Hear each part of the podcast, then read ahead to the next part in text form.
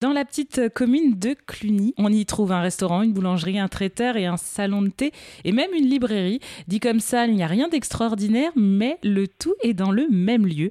Bienvenue dans l'entreprise sociale et solidaire Le Pain sur la table qui crée du lien avec ses habitants et ses fournisseurs du territoire.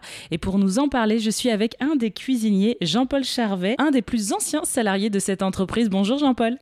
Alors comment est arrivée l'idée de créer un projet solidaire, social et aussi dans cette petite ville à Cluny? Alors, la genèse du projet, euh, il y avait des fonds européens, les fonds École Récolte, qui étaient disponibles. C'est la MSA, la Mutuelle Sociale Agricole, qui avait en charge ces fonds. Mmh.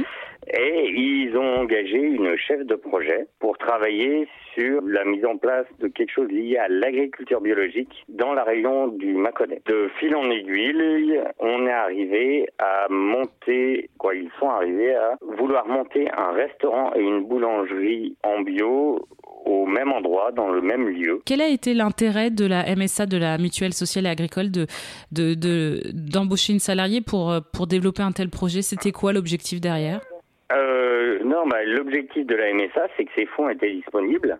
D'accord. Et qu'il fallait, et qu'il fallait les utiliser. D'accord. Et eux, la MSA, euh, voilà, ils trouvaient leur intérêt dans le fait que ça participe au développement de l'agriculture biologique euh, dans la région. D'accord. Les fonds Équal Récolte, ils étaient liés au milieu rural. Développement économique dans le milieu rural. L'idée, c'était de créer un lieu qui distribue les produits locaux de la région. Pas forcément. Alors, ils, ont réfléchi à ouvrir un magasin de producteurs. C'était moins en vogue à cette époque-là et il y a eu du mal à mobiliser les producteurs pour faire ça et à faire que tout le monde s'entende. Donc, euh, le projet est pas allé très loin.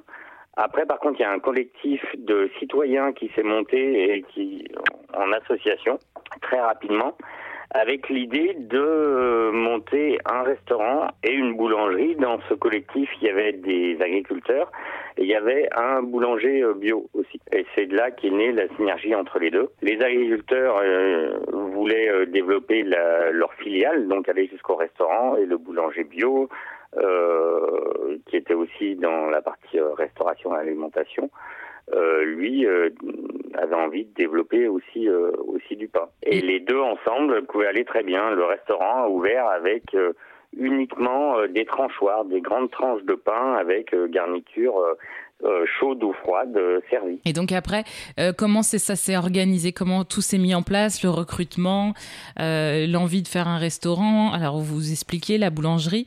Ça allait jusqu'au salon thé à la librairie. Alors comment tout ça s'est mis en place? Alors le lieu a ouvert en août 2007 avec la boulangerie et la restauration uniquement le midi. Il y avait deux boulangers, quoi, un boulanger, une boulangère et une cuisinière et deux personnes à l'avant. Au début, c'était vraiment très sur euh, le pain, le restaurant. Au fur et à mesure des années, l'activité a pris de l'ampleur. Des personnes ont été embauchées euh, en plus.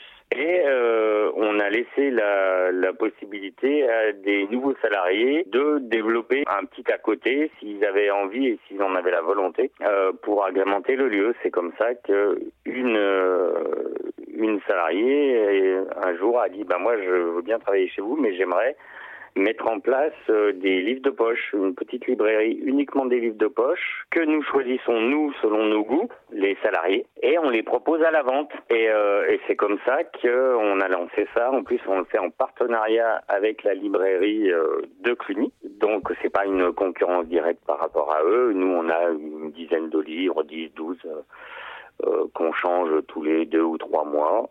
Et, et voilà, ça agrémente le lieu. Pareil pour des expositions, euh, des personnes qui nous ont sollicité en disant ah ben euh, votre lieu il est joli mais il n'y a pas grand chose sur le mur, on pourrait peut-être euh, mettre des tableaux.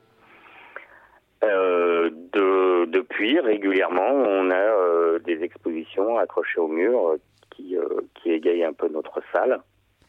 Oui, et ça, crée, et ça crée du lien avec, avec les habitants. Quelles sont les valeurs de cette entreprise, Le Pain sur la Table? Alors, les valeurs du pain sur la table. L'idée de départ, c'était de développer le bio, de dire qu'il était possible d'avoir du bio dans un restaurant et dans une boulangerie à un prix tout à fait correct. Le lieu a ouvert, ni la boulangerie ni le restaurant n'étaient labellisés en bio à l'ouverture. Tous les entrants provenaient de l'agriculture biologique, tout ce qu'on pouvait. Là, il n'y avait pas de problème. Et dès le début, l'idée a été de travailler le plus possible en local. On cherche, quand on a besoin de quelque chose, on cherche euh, le plus proche de chez nous si on peut le trouver. Si on ne le trouve pas, ben, on cherche un peu plus loin. Et puis, euh, si on ne trouve pas un peu plus loin, là, on fait appel à des grossistes spécialisés en bio euh, qui peuvent nous fournir ce qu'on cherche.